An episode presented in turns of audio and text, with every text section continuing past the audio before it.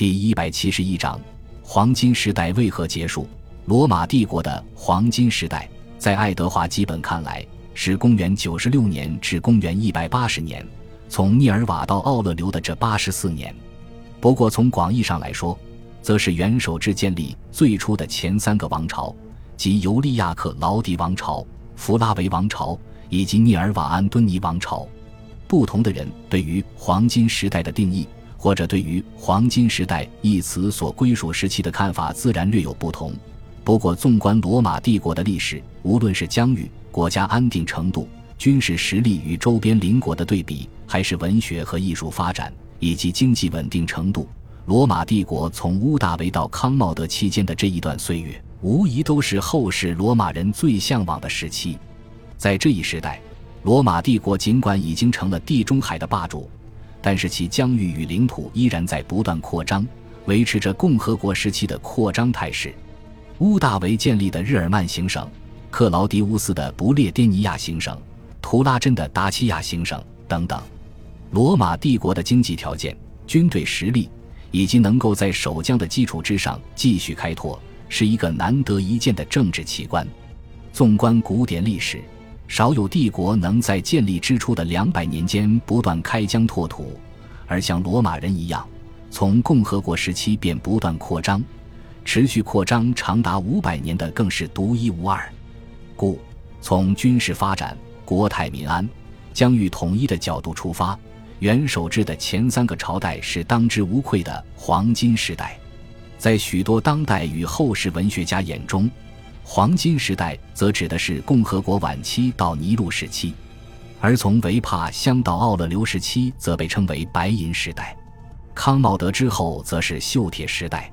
其原因则是在这三个朝代间，受益于帝国安定的社会制度以及经济实力，罗马人的文学、诗歌、艺术作品都得到了空前的发展。著名的诗人、史学家、文学家、地理学家、戏剧学家。哲学家数不胜数，我们后世耳熟能详的诗人维吉尔、赫拉斯、卢肯；历史学家李维、苏埃托尼乌斯、塔西佗、普鲁塔克、卡西乌斯迪奥、阿里安、阿比安；文学家奥维德、佩特洛尼乌斯；自然科学家老普林尼与小普林尼；哲学家塞涅卡、马克奥勒留；建筑学家维特鲁威；地理学家斯特拉波。这一时代集结了帝国历史上诸多赫赫有名的大家，也为后世的学者们提供了大量的研究素材。故从艺术、文化、知识的发展角度出发，亦是为人称道的黄金时代。那么，罗马的黄金时代为什么会结束呢？其实这也是一个循序渐进的过程，而非在一朝一夕下戛然而止。黄金时代这一称呼。是后世给这一时代的美誉。生活在康茂德时期或者塞维鲁时期的罗马人是不会意识到自己从黄金时代进入了锈铁时代的。许多人把康茂德继位看作是黄金时代的结束。不过，与其把一个时代的罪名都归于一位皇帝，我们不妨深入地客观地分析一下，究竟塞维鲁王朝以及后世元首制皇帝们与之前的王朝有着怎样的不同。首先，就是皇帝与元老院之间的权力平衡，在塞维鲁时期几乎不复存在，其中的缘由不难理解。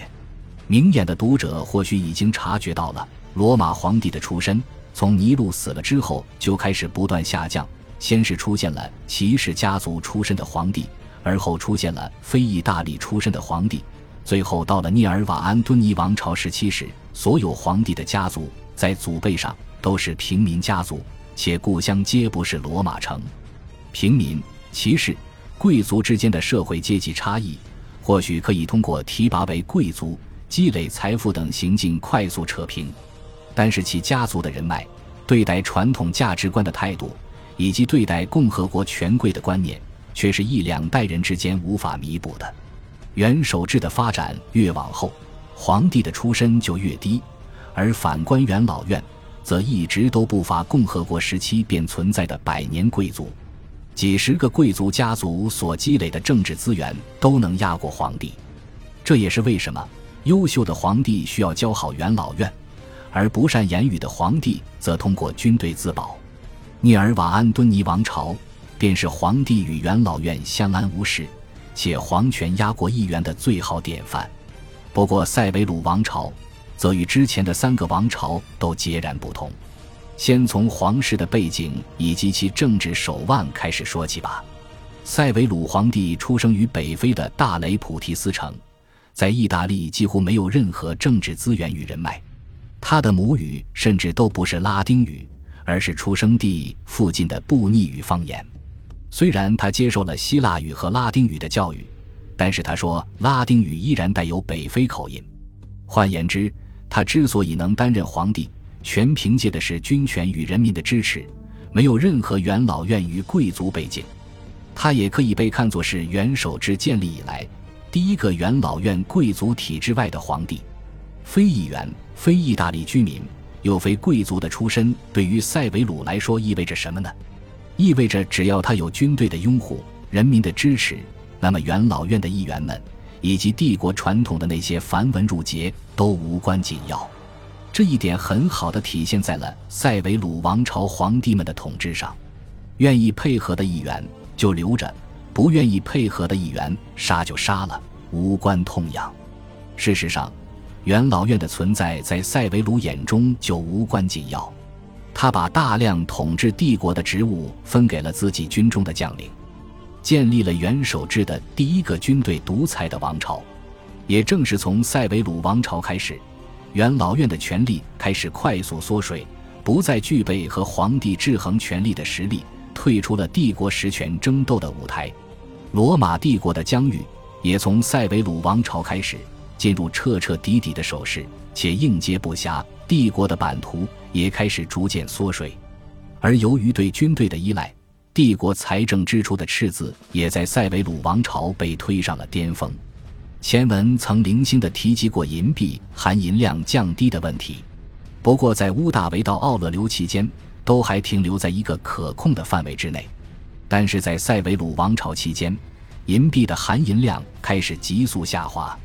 塞维鲁王朝的皇帝们为了保障军队的忠诚，翻倍的给士兵们涨工资、发赏赐。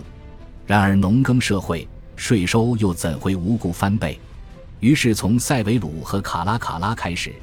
他们决定大幅度的降低银币的含银量，进而铸造更多的银币发放给军队。乌大维时期的一枚蒂纳尔含银量接近百分之百，尼尔瓦安敦尼时期的含银量也在百分之八十五上下。然而，到了塞维鲁时期，蒂纳尔的含银量在十几年间降到了百分之五十。军队固然在当时领到了巨额的赏金，但是随之而来的就是恶性循环的通货膨胀。罗马人的货币是以金币、银币为基础的信用货币，所有铜币的价值都是基于能兑换银币的基础之上。银币如果不值钱了，铜币就更加一文不值了。在这种情况下，格勒善法则及劣币驱逐良币定律开始在罗马帝国的经济上反复上演。皇帝为了加大流通货币，不断铸造新的银币，不断导致含银量更高的银币不被流通，最终导致罗马帝国的整个货币制度陷入了恶性循环。帝国的经济也开始每况愈下。军队及皇权的背景下。塞维鲁皇帝的存在也给了许多其他总督、王侯、将相宁有种乎的信心。也正是从塞维鲁王朝开始，神话不再是殊荣，而是常态。记得前文曾在注脚中提到过，对于塞维鲁王朝往后的皇帝而言，神话代表的不再是来自元老院的尊重，